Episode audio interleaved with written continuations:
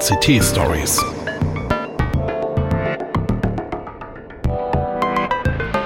Pechschwarze Technikmomente.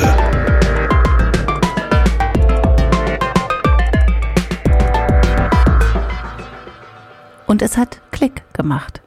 Von Nicole Renzmann. Gelesen von Isabel Grünewald. Geräuschlos schlossen sich die Sicherheitstüren, trennten Emma von der Außenwelt ab und sperrten die heißen Spätsommertemperaturen aus. Das Surren der technischen Geräte klang wie vor zehn Minuten, als Emma die Halle verlassen hatte. Tausende bunte LED-Lämpchen leuchteten an den Geräten, manche blinkten. Die Klimaanlage hielt die Raumtemperatur konstant auf 18 Grad. Emma zitterte leicht. Sie hatte sich die Strickjacke um die Hüfte gebunden, als sie nach draußen in die Hitze getreten war. Jetzt trug sie in der einen Hand eine Tüte mit Brötchen und in der anderen ein Tablett, auf dem zwei Pappbecher gefüllt mit Kaffee standen. Sie hatte keine Hand frei, mit der sie sich die Jacke überziehen konnte. Ein letzter Blick auf die Schaltzentrale an der Tür, geschlossen, verriegelt. Alles in Ordnung. Dann schaute Emma auf Beckers Arbeitsplatz, und nichts schien länger in Ordnung zu sein.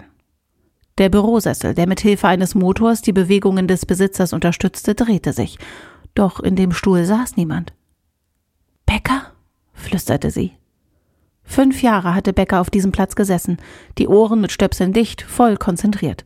Seine Füße waren zum Rhythmus der Finger über den Betonboden getänzelt, Dreivierteltakt oder irgendein anderer Takt, wer wusste schon, wie Musik funktionierte. Die Monitore im Blick, die Finger auf der Tastatur, klick, klick, klick, klick. Manchmal klack, wenn ein Krümel unter einer Taste festhing, oder tipp, tipp, tipp. Zu lange Fingernägel auf den Touchbildschirmen. Schauderhaft. So klang der Sound des Jahrzehnts. Becker? Im Seitenschiff der Bürohalle verfügten sie über spartanisch eingerichtete Zimmer.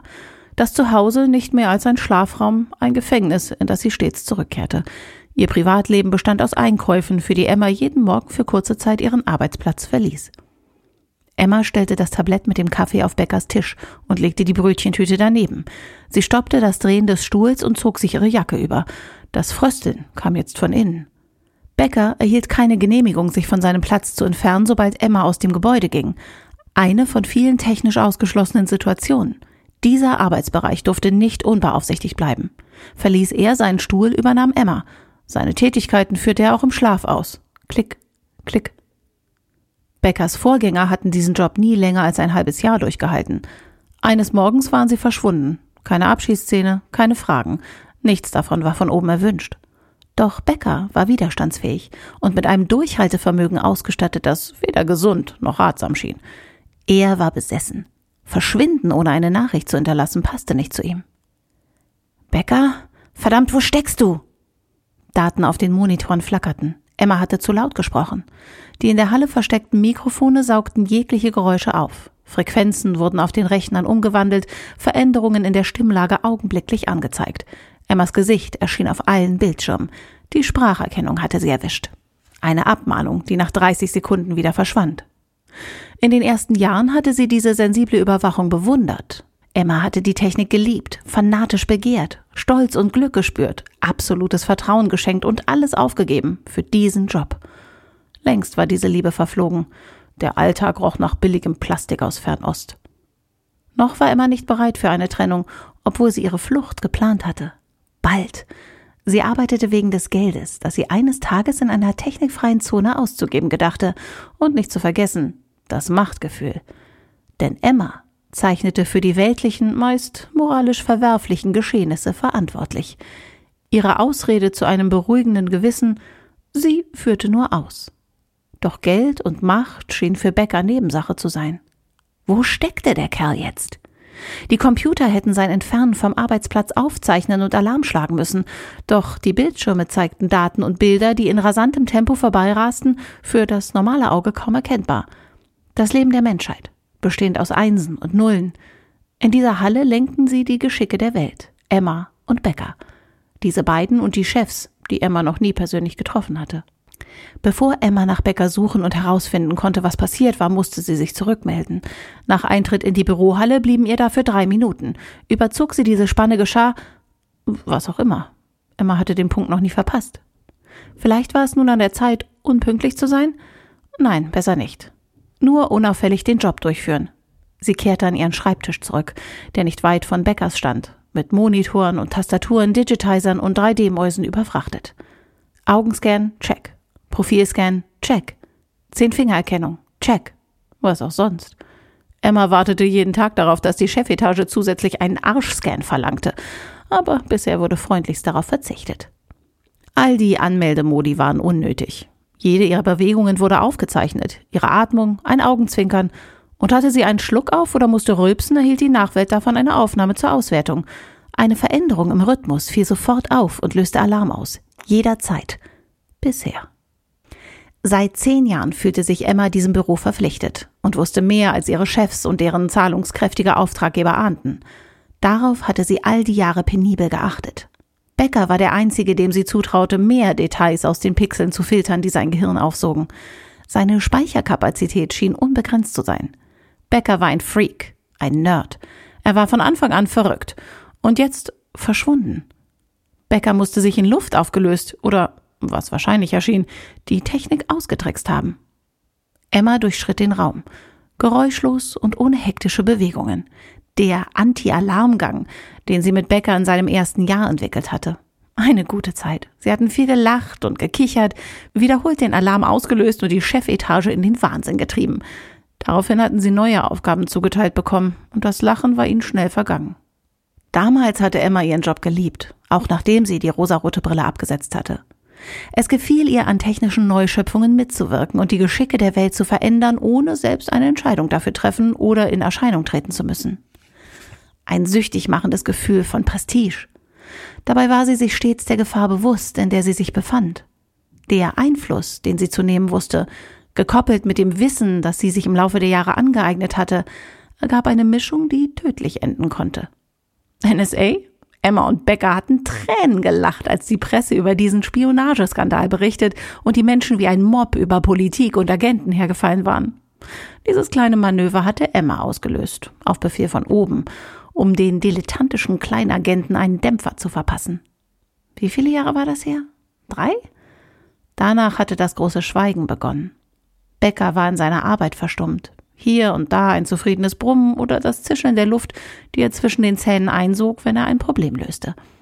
Kein Lachen, kein verschmitztes Lächeln für sie, auch nicht, wenn sie ihm seinen Kaffee am Morgen brachte. Schwarz, mit zwei Stück Zucker, jeden Tag. Emma hatte die Etage durchsucht. Es gab keine Schränke, keine Schubladen, alles musste offen sein.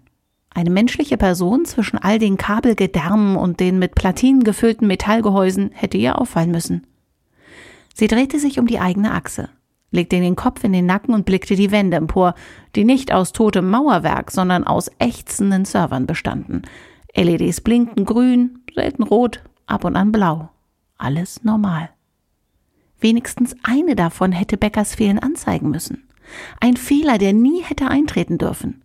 Diese Geräte waren nicht zu überlisten, behauptete die Chefetage, und außer Becker und ihr wollte Emma niemand einfallen, der in der Lage wäre, die Technik zu manipulieren.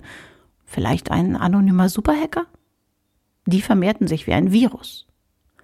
Ein Virus! Bingo! Becker hatte ein Virus ins System eingespeist und sich an der Kontrolle vorbeigeschmuggelt. Blieb die Frage, warum? Warum jetzt? Noch ein Jahr hatte sie weiterarbeiten wollen und dann verschwinden. Baute Becker jetzt Mist, könnte ihr wunderbarer Plan von technikloser Freiheit verloren sein. Das Machtgefühl befriedigte sie seit mehr als einem Jahr nicht mehr. Ihre Zukunft sollte auf Unabhängigkeit und Freiheit aufgebaut sein. Doch dafür wünschte sie sich ein paar Highlights in ihrem Job, nicht nur finanziell. Emma schwankte und hielt sich an einem Server fest. Ihre Handfläche kribbelte. Berühren verboten. Für einen Moment schloss sie die Augen. Ihre Zukunft schien mit einem Mal unendlich weit entfernt. Eine blaue Lampe leuchtete an ihrem Hauptschreibtisch auf. Herzklopfen erfüllte den Raum. Alarm! Ihr körperlicher Schwindel war nicht unentdeckt geblieben. Emma zählte langsam rückwärts. Ein Beruhigungsritual. Ihr Pulsschlag kehrte zu einem normalen Rhythmus zurück. Die Lampe erlosch, das Geräusch verstummte. Sie musste Bäcker finden. Bald. Vier Wochen später und sie hätte seinen Aufenthaltsort sofort auf ihrer eigenen Netzhaut sehen können. Dann sollten sie beide einen GPS-Chip eingesetzt bekommen. Technik der Zukunft. Implantiert in den Unterarmmuskel und mit den Sehnerven eines Auges verbunden.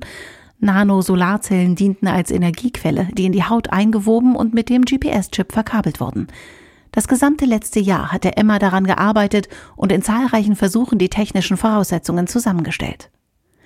Falls die Sonne ihre Kraft verlor, was bei mehr als 320 Tagen Hitze im Jahr kaum vorstellbar schien, gab es ausreichend künstliche Sonnenquellen im Land, die den Chip mit Energie speisten. Emma und Becker würden ihre Chips mit Hilfe der Solarquellen neben ihren Schreibtischen aufladen. Eine technische Errungenschaft für Medizin und Militär. Ihr war der Nobelpreis sicher. Danach wollte sie verschwinden. Nur einmal in die Geschichte eingehen. Das hatte sie sich geschworen und sich deshalb auf die Bedingungen eingelassen, als Versuchskaninchen zu fungieren. Sie hatte diese Technik entwickelt und wusste, wie sie den Chip wieder entfernen konnte. Für die Freiheit zahlte sie einen hohen Preis. Sie fühlte sich bereit dazu. Bald. Und Becker musste mitziehen. So lauteten die Spielregeln. Nun schien Becker eigene Regeln aufgestellt zu haben, doch dieses eigenmächtige Handeln passte nicht zu ihm. Emma besaß die Berechtigung, über alle Menschen der industriellen Welt Informationen zu ziehen und hatte auch Becker vor seinem ersten Arbeitstag gescannt. Sie hatte ihn aufgrund seiner Fähigkeiten und seiner Eigenschaft als Ausführender ausgewählt. Ein neuer Präsident in Amerika oder Russland? Eine Veränderung im englischen oder dänischen Königshaus? Becker und Emma lenkten, stürzten, schmiedeten, logen im Sinne der Chefetage und deren Auftraggeber. Mobbing in den sozialen Netzwerken? Mein Fake. Fehlende Likes? Emma hatte sie gelöscht, weil die Auftraggeber mit der Zielperson eigene Pläne hatten. Sie bestimmten den Beliebtheitsgrad einer Person. Sinn und Unsinn von Kunst, Jobs und Arbeiten, unabhängig vom Prominentenstatus. Auch den legten sie fest. Ein Klick. Und das Schicksal wanderte in unterirdischen Kabeltrögen seinem vorgesehenen Ziel entgegen. Zufälle gab es nicht. Und wenn, dann wurde zufällig dafür gesorgt. Wer fleißig ist, kommt zum Ziel. Eine Lüge. Denn das Ziel bestimmten andere. Am Ende der Halle fuhr Emma mit dem Fahrstuhl in den Keller. Einmal in der Woche kontrollierte sie die dort stehenden Server. Routine. Anschließend nahm sie den Fahrstuhl, um tiefer unter das Gebäude zu gelangen. Sobald sich die Fahrstuhltüren öffneten, betrat sie einen kleinen Vorraum, in dem staubgeschützt in einer Glasvitrine silberne Schutzanzüge hingen und öffnete die angrenzende Metalltür, die in eine andere Welt führte. In den ersten zwei Jahren ihres Jobs hatte sie an der technischen Ausrüstung der unterirdisch angelegten Räume mitgewirkt. Nie hatte sie eine andere Person gesehen, doch außer ihr mussten in den Nächten zahlreiche Ingenieure an den Systemen gebaut haben. In 24 Monaten war ein elektronisches Netz entstanden, das sich eigenständig weiterentwickelte und reparierte, bis die gesamte Erdkugel unterirdisch vernetzt war. Winzige Cyborgs sorgten für den reibungslosen Ablauf. Emma nannte es die Cyberhölle. Dort pulsierte das Herz der virtuellen Welt. Die Hitze der Erde hatten sich die Entwickler zunutze gemacht und in eine Energiequelle umgewandelt. Menschliche Materie könnte dort unten nicht überleben. Nur für den Notfall gab es eine Möglichkeit, die elektronischen Katakomben zu betreten. Jedes Mal, wenn sie die Metalltüren öffnete, entdeckte sie Veränderungen in den Gebilden aus Kabeln und Elektroden, die sich gegen das Panzerglas drückten, als seien sie neugierig auf Emmas Welt. Dann spürte sie das Verlangen, die letzte gläserne Barriere zu überwinden, die Hand auszustrecken und eins mit der Materie zu werden. Ein, zwei Schritte und alles würde sich verändern. Für immer. Doch tief in ihrem Inneren wünschte sie sich fort von all der Technik. Sie wollte frei sein, am Strand tanzen, die Arme zum Himmel gestreckt, Regen auf der Haut und das Leben in ihrem Körper spüren. Weit weg von Überwachung, Manipulation und dem Geruch von billigem Plastik, das hochwertige Technik umschloss. Vielleicht hätte sie längst verschwinden sollen. Aber es fiel so schwer, all das hinter sich zu lassen, wofür sie zehn Jahre lang gelebt hatte. Emma fühlte sich hin und her gerissen zwischen kompletter Technikarmut und der Welt hinter der Tür. Dort vermutete sie Becker. Bis zum heutigen Tag schien Becker nur als fanatischer, aber zuverlässiger Nerd seinen Job durchzuführen. Hatte sie sich getäuscht? Endlich erreichte der Fahrstuhl sein Ziel. Eine Welt voller hochwertiger Elektronik, aber die Transportmöglichkeit zwischen den unteren Etagen blieb langsam und antiquiert. Die Türen öffneten sich und Emma entdeckte sofort, dass einer der Sicherheitsanzüge fehlte. Na bitte, ihr Instinkt, ihre Lebensversicherung hatte sie nicht im Stich gelassen. Sie dachte ein paar Mal hintereinander, shit, shit, shit, hütete sich aber davor, ihren Ärger laut auszusprechen. Es wäre doch nett gewesen, wenn Becker im Vorraum auf dem Boden gehockt und geheult hätte, weil er kurz vorm Durchdrehen war. Aber nett war nicht vorgesehen. Was Becker auch plante, sie musste ihn davon abbringen. Mist! Emma entkleidete sich. Nackt öffnete sie den Glasschrank, in dem die Anzüge hingen und wie die Panzer von riesigen Silberfischchen aussahen. Sie zögerte. Für einen Moment glaubte sie, diesen Augenblick schon einmal erlebt zu haben. Ein Déjà-vu. Stressbedingte Überreizung der Synapsen. Das kam in letzter Zeit öfters vor. Mit dem Rücken drückte sich Emma an den vorderen Anzug, der sie mit einem leisen, knirschenden Geräusch wie eine zweite Haut von Kopf bis Fuß überzog. Jetzt sah auch sie fast aus wie ein mutierter Silberfisch. Die Anzüge waren für den Supergau entworfen worden. Mehr Protz als Sinn. Aber Becker musste einen Anzug entwendet haben und sicherlich nicht, um die Hauptrolle in Die Monster Silberfische greifen an zu besetzen.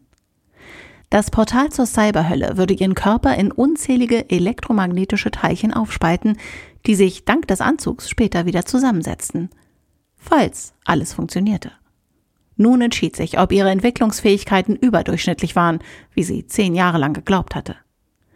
Mit Hilfe des im Anzugärmel versteckten Lasers aktivierte sie den ersten Freischaltungscode. Drei musste sie nacheinander eingeben, um die Glastüren zur Cyberhölle zu öffnen. Doch bevor sie die Aktivierung beenden konnte, ertönte in den oberen Räumen ein Alarm. Eindringlinge? Quatsch. Sie hatte die Zeit vergessen. Das war ihr in zehn Jahren noch nie passiert. Nun zählte sie als vermisst. Na wunderbar. Innerhalb weniger Minuten würde das Einsatzkommando auftauchen und sie in Erklärungsnot bringen. Die Türen des Fahrstuhls schlossen sich noch bevor Emma Zeit blieb einzusteigen. Eine Sicherheitsmaßnahme. Emma riss die Tür zur Nottreppe auf und hastete die schmalen Stufen hoch. Der Anzug behinderte sie nicht beim Laufen. Trotzdem wünschte Emma mehr Zeit in sportliche Aktivitäten investiert zu haben. Sie ignorierte die Seitenstiche und das hohle Gefühl im Bauch. Ihr verzerrtes und silbern eingefärbtes Spiegelbild zeigte sich in den Monitoren, als sie quer durch die Halle raste. Der Alarm schrillte, jetzt parallel mit einem zweiten, der ihre Herzfrequenz lautstark wiedergab. Sie blinzelte. Augenscan. Check. Die einst weiße Lederhaut der Augen war silbergetränkt, nicht mehr die ihre, doch die grüne Iris war das Erkennungsmerkmal. Der Alarm veränderte sich dennoch nicht. Profilscan, check. Die Intensität des Tons verringerte sich. Der Herzschlag pulsierte durch den Raum und beruhigte sich nur langsam. Zehn-Fingererkennung. Mist! Ihre Hände waren mit dem Anzug verschmolzen. Die Papillarleisten der Fingerkuppen nicht identifizierbar.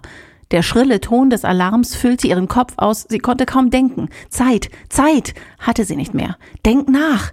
Hätte sie sich an einem Finger verletzt oder eine Fingerkuppe verloren, wäre der Zehn-Fingerscan nicht durchführbar. Niemand hatte diese Möglichkeit zuvor in Betracht gezogen. Ein Fehler im System. Denk nach. Sie bestätigte den Augenscan und den Profilscan erneut. Dann zögerte Emma. Sollte sie den Knopf betätigen? Den einen wichtigen Knopf? Blau war er, nicht signalrot unauffällig blau. Wenn sie darauf drückte, öffnete sie die Kanäle zu den Chefs. Alle würden erkennen, dass sie einen Notfallanzug trug. Sollte Becker doch da bleiben, wo die Cyborgs aus ihm Kabelsalat machten. Emma drückte den Knopf, öffnete den Kanal und hoffte, dass ihre Stimme sie nicht als Lügnerin entlarvte. Schönen guten Morgen, meine Herren. Es war an der Zeit, die Schutzanzüge zu testen. Bitte stellen Sie den Alarm aus. Mein Name ist Emma Snyder, es ist alles okay. Ihre Stimme klang leise, schüchtern, beinahe demütig, angepasst an all die sensiblen Mikrofone, nur keinen erneuten Alarm auslösen. Sie wollte auf die Spracherkennung hinweisen, mit der sie identifiziert werden konnte, doch Emma befürchtete, zu viele Anweisungen würden sie verraten. Der Alarm erlosch. Das hatte sie unter Kontrolle bekommen. Ihr Pulsschlag regulierte sich. Die Ruhe wirkte wohltuend und das Denken begann von vorne. Nichts war unter Kontrolle. Zehn Jahre weg. Zehn Jahre das Gefühl von Macht mit Hoffnung auf Freiheit. Zerstört. Hast du nicht begriffen, warum ich hier bin? Emma drehte sich ruckartig um. Becker hatte laut gesprochen. Kein Alarm? Einen Sicherheitsanzug trug er nicht. Weißt du nicht, was ich hier soll? Emma wurde sich mit einem Mal ihrer Dummheit bewusst. Wie hatte sie denken können, unersetzlich und unfehlbar zu sein? All die Jahre war sie von dem Glauben beseelt gewesen, etwas zu erschaffen, was die Menschen nicht verstanden und das die Welt veränderte. Was hast du getan? Es ist zu spät. Wie meinst du das? Was hast du gemacht? Die Entgegennahme von Befehlen war kein Alibi, sondern ein Todesurteil. Emma fuhr sich über den Kopf. Sie spürte sich durch den Anzug nicht. Befremdlich. Zeit gewinnen. Nachdenken. Ich habe den Stecker gezogen. Stecker? Was redest du da? Becker kam auf sie zu. Er lächelte. Nicht böse. Liebevoll. Zärtlich beinahe. Du wirst sterben, sagte Becker. Nun lächelte er nicht mehr. Das habe ich befürchtet. Aber du wirst frei sterben und auf andere Weise neu geboren werden. Das wolltest du doch immer. Freiheit. Emma wusste sich das gesamte Ausmaß ihrer Dummheit noch nicht zu erklären. Wie hast du es herausgefunden? Emma. Er stand direkt vor ihr. Sie fürchtete sich nicht, spürte eher Erregung und wünschte sich, den Anzug ausziehen zu dürfen. Sofort. Becker lächelte wieder, als wüsste er um ihre Gedanken. Emma, hast du gedacht, du längst aus freien Stücken? Nein, davon war sie nie ausgegangen. Es war ein gut bezahlter, mächtiger Job, in dem sie Befehle befolgte. Dir wird die Richtung gewiesen. Du klickst. Ich hab vor dir geklickt. Und er sah sie traurig an. Dein GPS-Ortungs-Solarzellenimplantat war eine Beschäftigungstherapie für dich, meine Liebe. Eine Arbeitsbeschaffungsmaßnahme. Meine Liebe hatte er sie noch nie genannt. Leider hast du deine Aufgabe nicht ausreichend erfüllt. Komm, ich zeig es dir. Er führte sie in sein Zimmer, das, wie Emma nun erkannte, als Vorraum zu einer exklusiv ausgestatteten Technikhalle diente. Technik, die Emma unter der Erde glaubte, Technik, die ihr und allem, was sie kannte, weit überlegen schien. Sie redeten in normaler Lautstärke, Flüstern war nicht mehr nötig. Hier berechne ich die Handlungsfähigkeit eines jeden Menschen und bearbeite sein Skript nach seiner vorgesehenen Bestimmung. Freie Entscheidungen werden unterbunden. Und nach welchen Entscheidungen hast du gehandelt? Gestern? Letzte Woche? Heute? Er lächelte. Und was sagen die Chefs? Sie erhielt keine Antwort. Becker zeigte auf einen Bildschirm. Unendliche Zahlenreihen rannten wie Ameisen darüber und verschmolzen mit Emmas silberblassem Spiegelbild. Deutlich erkannte Emma ihren Rücken bis zu den Kniekehlen, während sie in den Monitor schaute. Sie drehte sich um. Becker musterte sie. Er wies auf einen anderen Bildschirm. Keine Zahlen. Nur sie selbst und der Monitor, in den sie sah. Augenscan, check. Profilscan, check. Zehn-Fingererkennung, check. Ihr Verstand kreiste.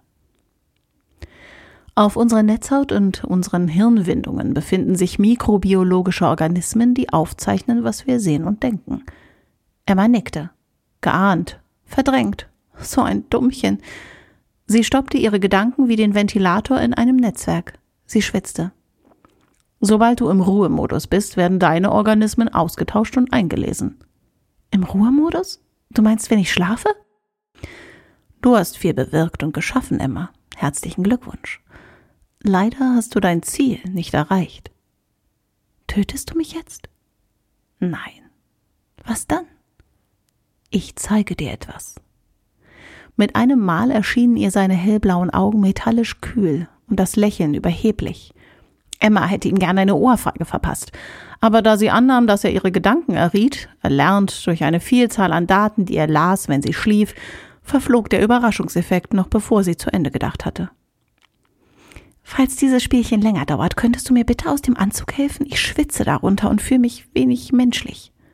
Er sah sie nur an und gab ihr keine Antwort. Okay, dann nicht. Sie folgte Becker zum Ausgang der Bürohalle. Die Türen öffneten sich. Sie traten in die Hitze, grüßten den Bäcker, bei dem Emma täglich Kaffee und Brötchen kaufte, ein Ritual, an dem sie gerne festhielt. Der Straßenfeger lüftete seine Mütze und winkte freundlich. Ihn sah Emma jeden Tag. Beide wunderten sich nicht über ihr ungewöhnliches Silberfischaussehen. Wie ein Paar schritten Emma und Becker nebeneinander her, am Schaufenster des Blumenladens vorbei, in dem Emma noch nie gewesen war. Wer benötigte rote Rosen zwischen Dioden und leuchtenden Bildschirmen? Daneben das Kaufhaus. Sie erinnerte sich nicht darin gewesen zu sein. Ein Antiquariat, Reisebüro, eine Boutique, ein Süßwarenladen. Wann bist du zuletzt in einem der Geschäfte gewesen? Emma hatte keins der Geschäfte je betreten. Sie sah zu Becker. Er lächelte und nickte ihr zu. In fünf Jahren hatte er niemals so häufig und blöd gelächelt. Hätte sie ihn noch nie ausgewählt.